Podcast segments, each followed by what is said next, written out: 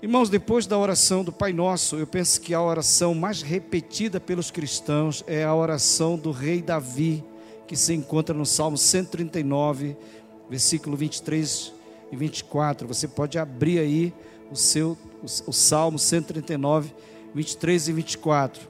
O salmista diz assim: Sonda-me, ó Deus, e conhece o meu coração, prova-me e conhece os meus pensamentos vê se há em mim algum caminho mau e guia-me pelo caminho eterno.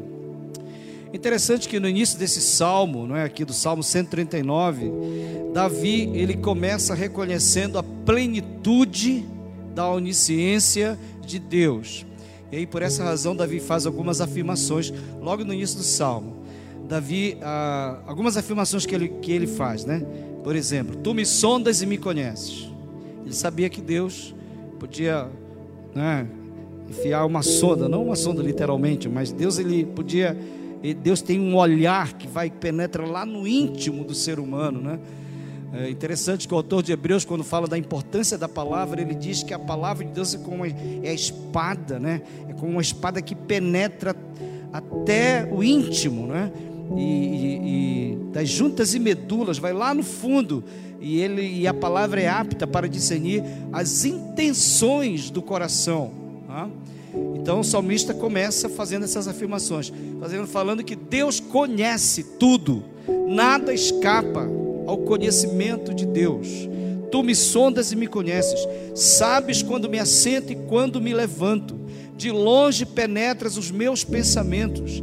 Ainda a palavra não me chegou à língua e tu, Senhor, já a conhece toda, e tal conhecimento é maravilhoso demais para mim. Interessante isso, né? Muito provável, queridos, que este pedido de sondagem que o salmista está falando, o salmista está pedindo para Deus sondá-lo, né? Esse pedido de sondagem esteja assim intimamente relacionado com a dificuldade do salmista em admitir plenamente o pecado que ele tinha cometido contra uh, Urias contra a família de Urias, contra o povo de Israel, contra Deus por ocasião do adultério dele com Batseba. Ele estava numa dificuldade muito grande de, de admitir esse pecado, né?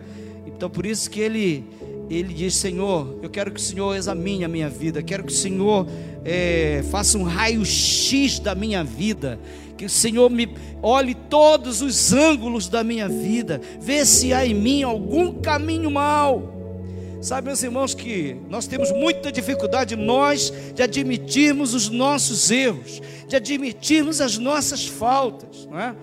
A Bíblia fala no Salmo 19, verso 12, diz assim: Quem há que possa discernir as próprias faltas?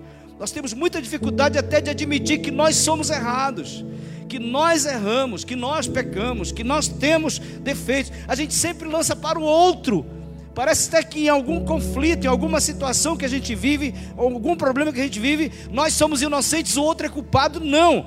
Todas as vezes que tem um problema, uma situação, um conflito, os dois são culpados. As duas partes são culpadas. Porque não há realmente diante de Deus aquele que causa o conflito, aquele que recebe o conflito e que não e que, e que não parte para a solução do conflito diante de Deus, não existe inocente. Por isso que o texto diz: quem há que possa discernir as próprias faltas? Então é necessário a gente fazer um autoexame, sempre, espiritualmente falando. E a pergunta é, primeiro nessa noite, como é que você está diante de Deus? Como é que você está? Tem alguns verbos, meus amados, que a gente usa nesse autoexame. Há pelo menos quatro verbos nas Escrituras que expressam essa ação de investigação do conteúdo humano do comportamento humano, das tendências humanas, dos desejos humanos, dos segredos humanos. Então, embora essas palavras não sejam sinônimos, mas sinônimas, mas todas elas levam à autoimagem, a você entender quem você é, né? Eu assisti um filme essa semana no cinema chamado Mais que Vencedores e uma pergunta muito interessante que um, um senhor que estava numa cama é, que estava já no, no, estágio, no estágio avançado é, da, sua, da sua enfermidade, ele faz uma pergunta para um, para um irmão que vai visitá-lo no hospital. Ele pergunta assim: Quem você é? quem você é, o que é que te define. Cara diz: Bom, eu sou, eu sou crente, eu, aliás, eu sou pai da fulano de tal, eu sou professor, eu sou é, professor de basquetebol, eu sou isso, eu sou aquilo. Ele vai dizendo as qualificações dele, mas nenhuma, nenhuma resposta dele realmente satisfaz a pergunta daquele homem. E no final ele vai dizer que nós, quem nós somos, depende muito de você saber quem você é, se você realmente tem uma experiência definitiva com Cristo Jesus. Mas tem alguns verbos que falam sobre essa, essa questão do autoexame, estão relacionados à questão do autoexame. O primeiro verbo é o verbo examinar. O verbo examinar denota realmente essa ação de você considerar, você investigar, observar, analisar de forma atenta, de forma minuciosa. Esse verbo examinar, ele é usado na celebração da ceia, por exemplo. Né? Examine-se o homem a si mesmo, e assim coma do pão e beba do cálice. E esse mesmo verbo examinar, ele aparece em outra exortação da Bíblia, Sofonias capítulo 2, aparece a seguinte expressão: Concentra-te e examina-te, ó nação, que não tens pudor, antes que venha sobre ti o furor da ira do Senhor. Então, quando você vai fazer um autoexame, você vai pedir para Deus sondar a tua vida. Você tem que dizer, Senhor, examina, examina, faz um exame. Eu quero receber realmente um exame seja completo na minha vida. Eu quero que a minha vida seja investigada, analisada de forma minuciosa. O segundo verbo é o verbo esquadrinhar. Esquadrinhar é a ação de você investigar a área toda sem deixar nenhum detalhe, pedaço por pedaço, quadrinho por quadrinho. E no Salmo 10 é interessante, ah, o Salmo 10 mostra Deus dizendo que mostra que Deus esquadrinha a maldade do perverso até não achar mais nada. Deus ele faz um exame acurado de cada detalhe da vida do perverso até não encontrar mais nada. É a palavra esquadrinhar. E o autor do Salmo, do Salmo 139, ele diz: Esquadrinhas o meu andar. Dizer, o que é esquadrinhar o andar? É o homem na posição vertical. O homem na posição vertical, na parte clara do dia em que ele caminha mas ele diz: esquadrinho o meu andar e esquadrinhas o meu deitar. O homem na posição horizontal, na parte escura do dia. Ele diz: e conheces todos os meus caminhos. É o segundo verbo, o verbo esquadrinhar. Senhor, esquadrinha todas as áreas. Te peço, todas as áreas da minha vida, quadrinho por quadrinho. Esquadrinho meu andar, esquadrinho meu deitar. O terceiro verbo é o verbo sondar. O verbo sondar denota uma ação de um exame interior profundo, como se fosse com auxílio de uma sonda. É? Esse aparelho, a sonda com o qual é possível conhecer o fundo do mar, é possível conhecer o subsolo, é possível conhecer a atmosfera, através daquelas sondas meteorológicas, né? É preciso, é possível conhecer o espaço através de uma sonda espacial. É possível conhecer a Lua através de uma sonda lunar. É possível, é possível conhecer o organismo através de uma sonda é, uretral, uma sonda vesical, etc. Daí o salmista então ele faz uma súplica, ele diz: Sonda-me, Senhor, enfia uma sonda dentro de mim e conhece o meu coração. Você vai, você quer passar pela clínica de Deus? Você quer passar pelo consultório do Senhor? Você tem que ter muita coragem para passar pelo consultório do Senhor. Porque uma coisa que ele vai fazer, ele vai enfiar dentro do teu coração a sonda dele. Conhece o meu coração?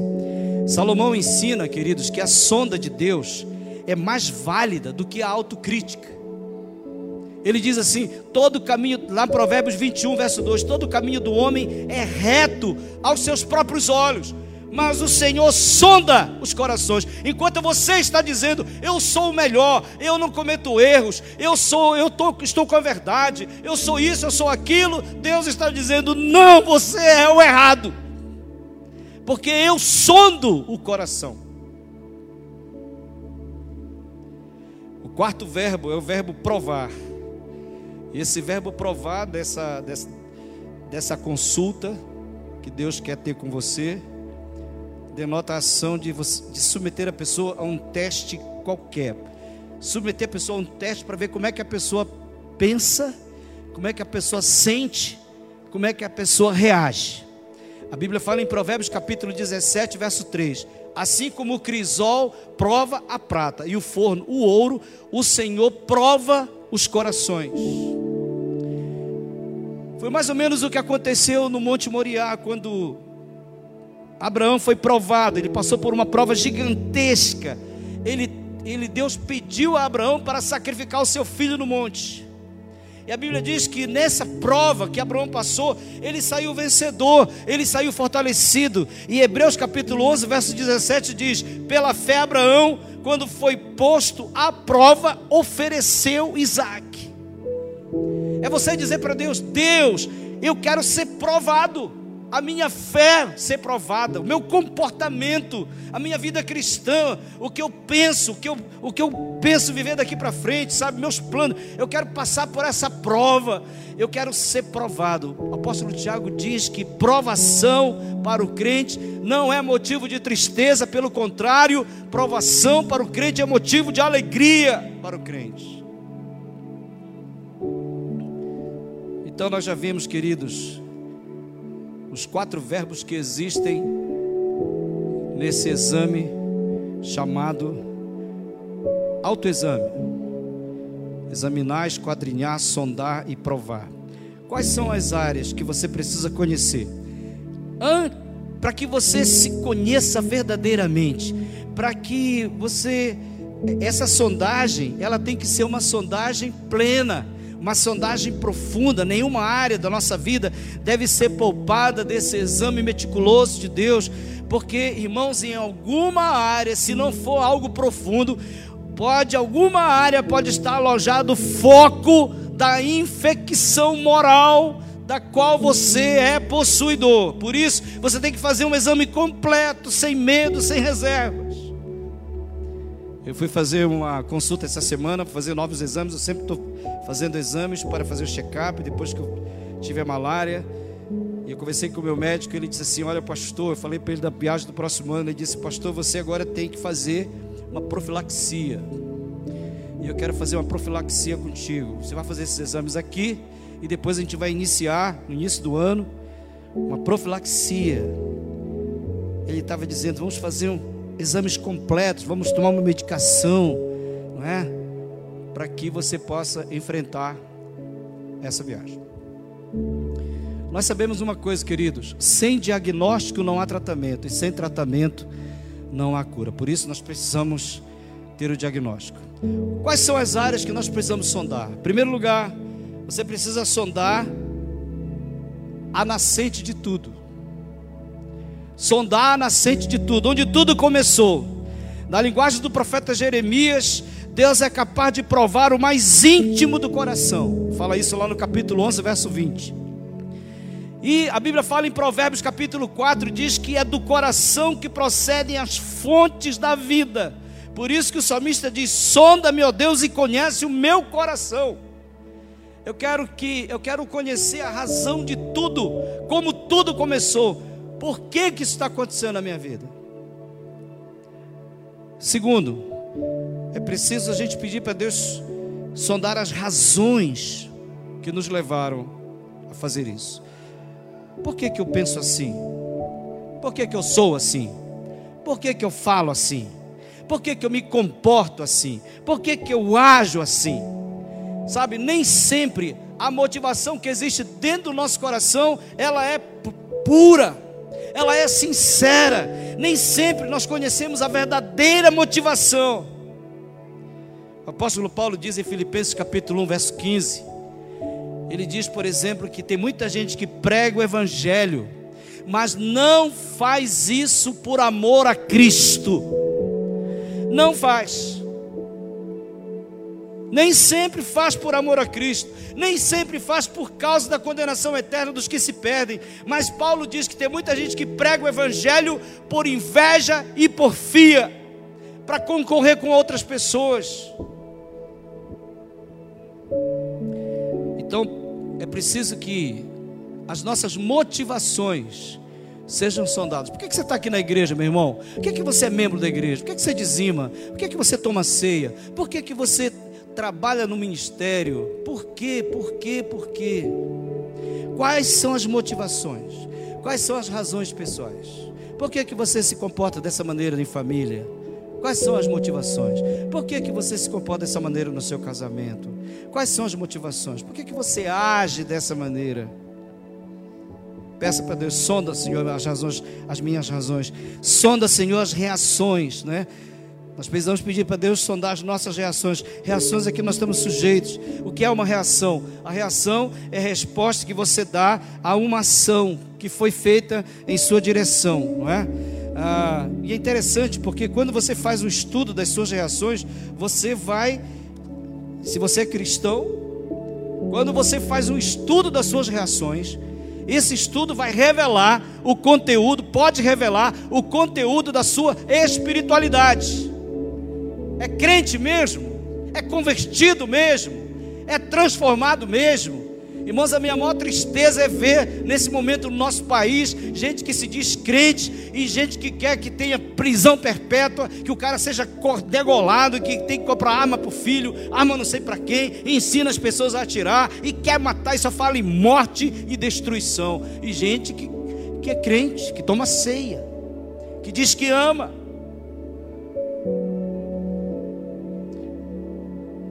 Senhor, sonda as minhas reações. Sabe qual foi a reação de Caim?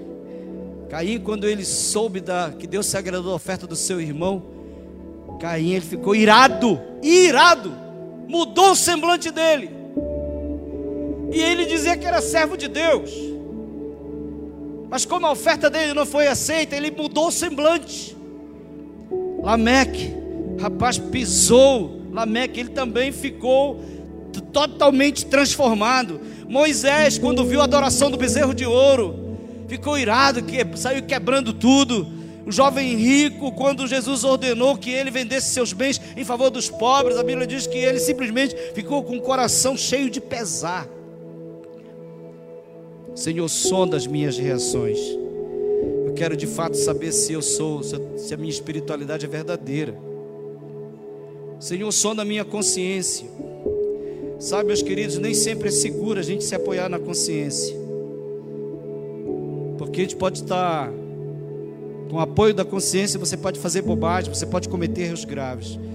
A Bíblia diz que a consciência, a nossa consciência, ela pode ser boa, ela pode ser limpa, ela pode ser pura, mas a Bíblia diz também que a nossa consciência pode ser fraca, pode ser corrompida, e pode ser cauterizada. Por isso nós temos que ter muito cuidado em relação à nossa consciência, ao que você está sentindo na, como direção para a tua vida. Cuidado com isso. Diga, Senhor, sonda o que eu estou pensando na minha consciência, porque eu não quero tomar uma decisão para agradar o meu coração. Sabe, meus amados irmãos, quando nós estamos passando por uma situação em que a gente encontra alguma brechinha na Bíblia para justificar o nosso comportamento, nós, nós falamos, falamos a seguinte frase: Eu estou, o meu comportamento está embasado na Bíblia. Mas será que a Bíblia está dizendo realmente isso que você diz que é a base para o teu comportamento? Por isso, Peça para Deus, Senhor, que não seja feita a minha vontade, que não seja feita a vontade do outro, que não seja feita a vontade de ninguém, mas que seja feita a vontade da tua palavra. É preciso você pedir para Deus sondar o caráter, o seu caráter, o seu modo tradicional de você ser, de você sentir, de agir. Será que você só tem coisa boa? Não tem nada em você de ruim? Você sempre está certo?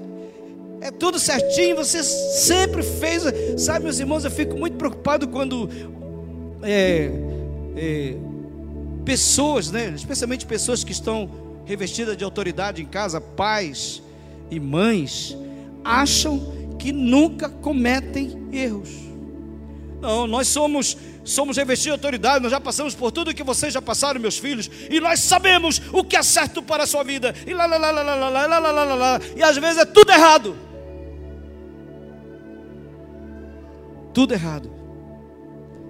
Então é preciso, Senhor, som do meu caráter.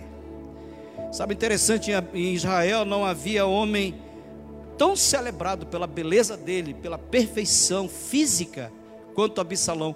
Absalão Israel foi o cara mais bonito que teve em Israel. O cara era o cara. Ele andava assim, a mulherada ia assim, ó, né? O pescoço chega a entendeu? Absalão. Mas 2 Samuel 14, 25 diz que Absalão tinha um péssimo caráter. Um homem bonito fisicamente, mas um péssimo caráter. Timóteo, a Bíblia diz que em 1 Timóteo capítulo 5, verso 23, diz que Timóteo fisicamente ele era horrível. Ele nem parecia uma pessoa saudável. Ele tinha uma enfermidade. Eu penso que ele era muito magrinho, Timóteo, todo, não é? Diferentão. Mas a Bíblia fala que Timóteo possuía um caráter aprovado por Deus. Filipenses capítulo 2, verso 22. Então nem tudo é como, se, como aparece, como se mostra. Nós precisamos pedir, Senhor, sonda o nosso caráter. É preciso também você pedir para Deus sondar o amor que você tem dentro de você. Sabe, meus irmãos, é muito fácil falar sobre amar, sobre amor. Difícil é praticar. E o amor a Deus, Jesus resumiu toda a lei e os profetas em amar ao Senhor de todo o nosso coração e amar ao próximo como a nós mesmos. Né? E aí, meus irmãos, Deus ele nos submete a teste para provar a sinceridade, o tamanho e a força do nosso amor. O amor, ele não pode ficar só em palavras. A Bíblia diz que o próprio Deus amou e provou o seu amor pelo fato de ter Cristo morrido por nós, sendo nós ainda pecadores. Sabe qual é a pergunta que Jesus está fazendo para você nessa noite? A mesma pergunta que ele fez para Pedro três vezes: Tu me amas? Tu me amas? Tu me amas? Porque quando você ama a Jesus, você tem comportamento e reações diferentes com aqueles que te cercam, com aqueles que fazem parte do teu círculo de amor. Preciso pedir para Deus sondar também a maneira como a gente serve a Ele. Sabe, meus irmãos, às vezes na, na nossa igreja, não especificamente na igreja local, mas em nossos ministérios, em nossa vida, existem muito mais palavras do que ação, muito mais planejamento do que execução, muito mais promessas do que esforço próprio, muito mais relatórios do que atividades, muito mais dispersão do que concentração, muito mais foguetório do que amor, muito mais ambição do que prestação de serviço. E esses são riscos que nós estamos sujeitos. Por isso que a Bíblia fala em Gálatas capítulo 6: prove cada um o seu labor, o seu trabalho. Senhor, prova-me, prova. Eu estou fazendo um trabalho que te agrada. A obra, o serviço que eu estou fazendo para ti te agrada, Senhor. A Bíblia diz, meus amados irmãos, que isso deve ser levado muito a sério, porque a Bíblia fala que no dia de Cristo, no dia do julgamento, a Bíblia diz: as nossas obras serão julgadas. E a Bíblia fala em 1 Coríntios capítulo 3: aquilo que for comparado a madeira, feno e palha há de ser destruído pelo fogo, e o que for comparado a ouro, prata e pedras preciosas há de ser preservado. Então, que tipo de serviço está sendo feito na obra de Deus? Que material faz parte do seu ministério? É preciso também pedir para Deus sondar o nosso comportamento diário. O que, é que você pensou hoje, meu irmão? O que você viu hoje? O que você ouviu hoje? O que você fez hoje? Tudo foi do agrado de Deus? Sim ou não? A santificação, meus irmãos, progressiva, depende desse cuidado depende dessa avaliação, depende desta sondagem. Sem essa sondagem, sem esse autoexame, sem você se derramar na presença de Deus, Senhor, sonda-me, Senhor, vê se há em mim algum caminho mal, guia-me pelo caminho eterno, perdoa pelos meus pensamentos, minhas palavras, minhas atitudes, essa hipocrisia que toma conta da minha vida, que eu digo que eu sou cristão, mas eu não ajo como cristão, que eu digo que eu, que eu amo, mas eu não amo de verdade, que eu digo que eu perdoo, mas não perdoo, que eu digo que eu sou sincero, mas não sou, que eu sou fiel, mas não sou, perdoa-me, Senhor, me ajuda sonda o meu coração. Tira de mim essa hipocrisia. Me ajuda a ser verdadeiro, Senhor. Me ajuda a viver em santidade. Me ajuda a viver plenitude. Porque eu não posso esconder nada de Ti. Não posso. Você pode esconder do teu marido, da tua esposa, dos teus filhos. Você pode esconder do pastor. Você pode esconder da igreja. Você pode esconder dos teus amigos, dos vizinhos. Mas de Deus, você não esconde. Não tem como. Peço para Deus sondar, tirando você do, do caminho mal e guiando você para o caminho eterno. Como é que Deus nos sonda? As Escrituras, meus irmãos, falam como é que Deus nos sonda. A Bíblia diz, primeiro, que Deus esquadrinha, Ele sonda e Ele prova. Uma sondagem séria, profunda, completa, justa e confiável. Deus, Ele é o sondador por excelência. Apocalipse capítulo 2, verso 23 diz assim: Todas as igrejas conhecerão que eu sou aquele que sonda as mentes e os corações. Todas as igrejas, isso é um recado de Jesus para a igreja dele hoje. Todas as igrejas vão saber que eu sou aquele que sondo as mentes das pessoas e os corações. Talvez o seu corpo está aqui, mas a tua mente e teu coração estão longe daqui, lá para lá da gamileira. Por isso que Deus está sondando o teu coração. E Deus provoca, incita através da palavra, essa, ele, ele provoca a gente, incita para a gente fazer esse autoexame, porque Deus ele quer a nossa libertação, irmãos homem verdadeiramente livre é aquele que não tem nada o que esconder. O homem verdadeiramente livre é aquele que não tem nada. Ele pode andar tranquilo, com a cabeça limpa, tranquilo.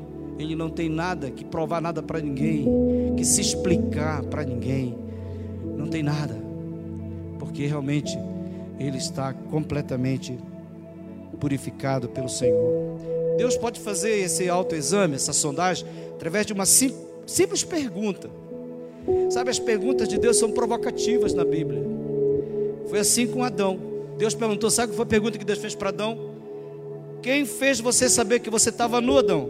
Quem te fez saber que estavas nu? Comeste da árvore de que te ordenei que não comesses? Aí Deus perguntou para Caim: Por que você anda irado? Por que descaiu o teu semblante, Caim? Onde é que está Abel, teu irmão? Perguntas provocativas.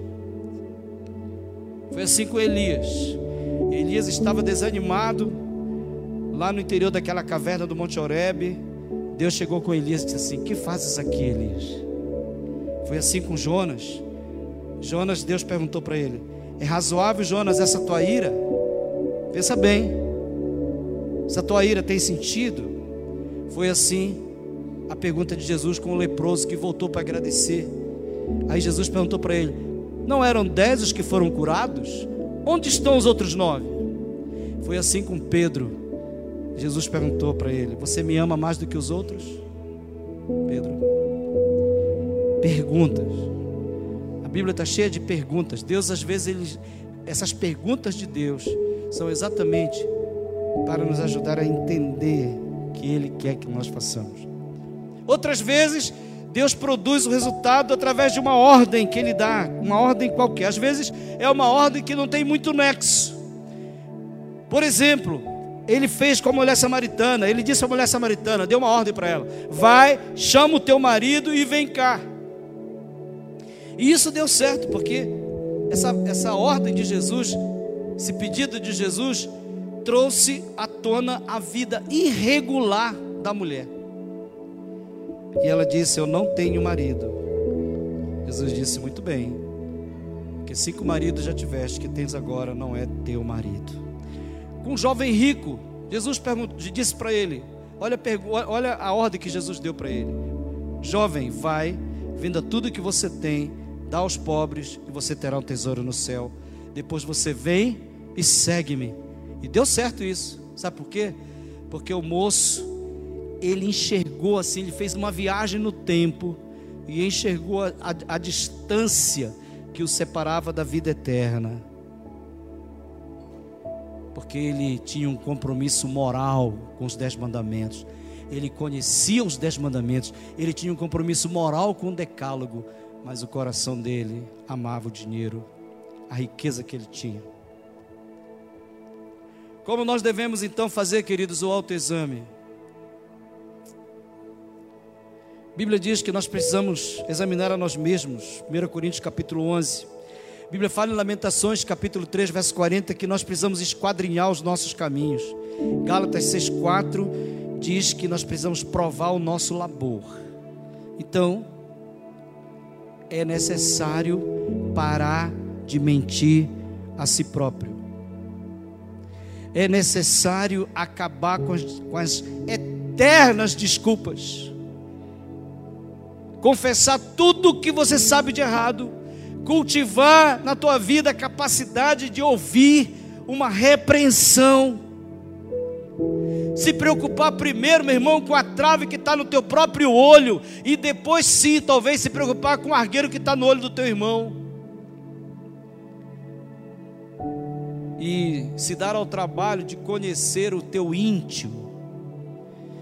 Em alguns casos, em alguns casos, essa sondagem vai se iniciar e vai se desenrolar através da participação de alguém. Às vezes é um parente, às vezes é um amigo próximo, um irmão na fé, um guia religioso.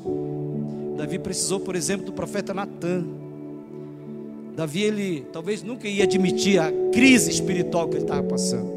Mas Deus usou o profeta para apontar o pecado de Davi. Por isso que a Bíblia fala na Epístola aos Hebreus, a Bíblia diz lá em Hebreus capítulo 3, verso 13: Exortai-vos mutuamente cada dia, durante o tempo que se chama hoje, a fim de que nenhum de vós seja endurecido pelo engano do pecado.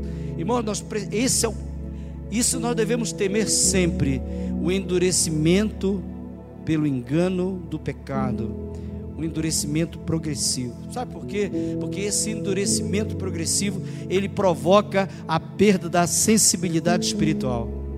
Tem muita gente na igreja que não tem mais sensibilidade espiritual. Os olhos estão secos, não consegue chorar por causa dos seus pecados, não consegue chorar por causa das suas, das suas, dos seus erros, não consegue mais chorar por pedindo perdão a Deus. O coração está endurecido. É o caso daquele pastor da igreja de Laodiceia, aquele pastor que se dizia rico, abastado, mas a Bíblia diz, Jesus disse para ele: que na verdade aquele pastor, ele era infeliz, miserável, pobre, cego e nu. E Jesus disse para aquele pastor: Você precisa usar colírio para se enxergar, ou para enxergar melhor, porque senão você vai ser vomitado da boca de Deus. Vomitado da boca de Deus. Quando você se dispõe, meu irmão, a fazer esse autoexame, com certeza você tem que estar preparado para se entristecer com aquilo que você vai encontrar. Jonathan Edwards, que se converteu aos 25 anos, ele fez esse autoexame profundo. Um ano inteiro fazendo um autoexame. E ele fez a seguinte declaração: Quando eu olho para dentro do meu coração, e observa a minha iniquidade, ele parece um abismo infinitamente mais fundo do que o próprio inferno. E para quem não sabe, Jonathan Eduardo foi um grande avivalista, um homem de Deus tremendo. O autoexame, meus queridos, nos torna mais humildes por isso, né? Porque você é, quando você passa a ter um maior conhecimento de si mesmo, um conhecimento espiritual verdadeiro, de si mesmo, você, você vai entender que você é pecador e talvez pecador pior do que você acha que é. Paulo ele diz assim: Eu sou o mais miserável de todos os pecadores. E o autoexame ele funciona como um antídoto contra o orgulho. Quarta-feira passada eu falei aqui sobre o orgulho. Eu falei sobre a diferença entre orgulho e humildade. Essa quarta que vem, se Deus permitir, eu vou falar sobre a diferença entre a maldade humana e o juízo de Deus. Ou a bondade de Deus. Mas o autoexame, uma das, uma das razões para fazermos o autoexame é para nós termos um conhecimento maior e descobrirmos o quanto nós somos pecadores. E isso funciona como antídoto contra orgulho. Sabe, nós temos muito orgulho às vezes em quando a gente se compara com outras pessoas. Ah, eu sou melhor do que o outro. Ah, eu, ah, eu não, eu estou tranquilo. Beleza. O outro, esse aí, entendeu? Eu não. Eu sou o cara. Quando você vai fazer um autoexame, se colocar na mão do Senhor para esse autoexame, você vai descobrir que você não é o cara coisa nenhuma. Você não é nada. O nosso padrão, meus irmãos, não é o mundo ou os irmãos na fé, mas o nosso padrão é Cristo e a Sua palavra. E o objetivo do autoexame não é simplesmente a gente ficar se sentindo triste e miserável. Passa por isso, mas não termina nisso. O nosso o intuito do autoexame é nós percebermos nossos pecados, nos quebrantarmos, nos arrependermos sinceramente, irmos ao trono da graça de Deus para pedir perdão e purificação. 1 João capítulo 1, verso 9. Se confessarmos nossos pecados, Ele é fiel e justo para desligar inclusive esse telefone. Se confessarmos nossos pecados, Ele é fiel e justo para perdoar os nossos pecados e nos purificar de toda injustiça.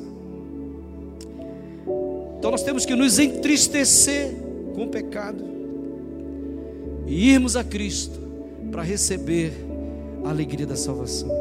Sabe, quando você, meu irmão, se submete a esse autoexame, o autoexame, ele pode fazer a gente derramar muitas lágrimas. Muitas lágrimas. Mas o autoexame é o caminho para a graça de Deus, para a libertação, para que a presença de Cristo seja preciosa em nós. 1 Coríntios capítulo 7, o apóstolo Paulo diz, verso 10: Porque a tristeza, segundo Deus, produz arrependimento para a salvação, que a ninguém traz pesar. Pelo contrário, sabe qual é o círculo virtuoso? Não é vicioso. Sabe qual é o círculo virtuoso da santidade? O círculo virtuoso da santidade é o seguinte: quanto mais amargo o pecado for, mais doce Cristo será. E quanto mais doce Cristo é para mim, maior amor eu terei por Ele. E quanto maior o meu amor por Jesus, mais amargo o pecado se tornará para mim. E quanto mais amargo o pecado se tornar para mim, mais doce será Jesus Cristo na minha vida. Esse é o círculo virtuoso da santidade. Então, à medida que a convicção da nossa pecaminosidade cresce, que eu sei que eu sou pecador e não mereço nada, mais amor eu vou ter pelo meu Salvador. Lucas capítulo 7, verso 47 diz: Aquele a quem pouco se perdoa, pouco ama. Irmãos, as pessoas que mais amam a cruz de Cristo, as pessoas que mais amam a cruz de Cristo, são aquelas que se enxergam como o principal dos pecadores.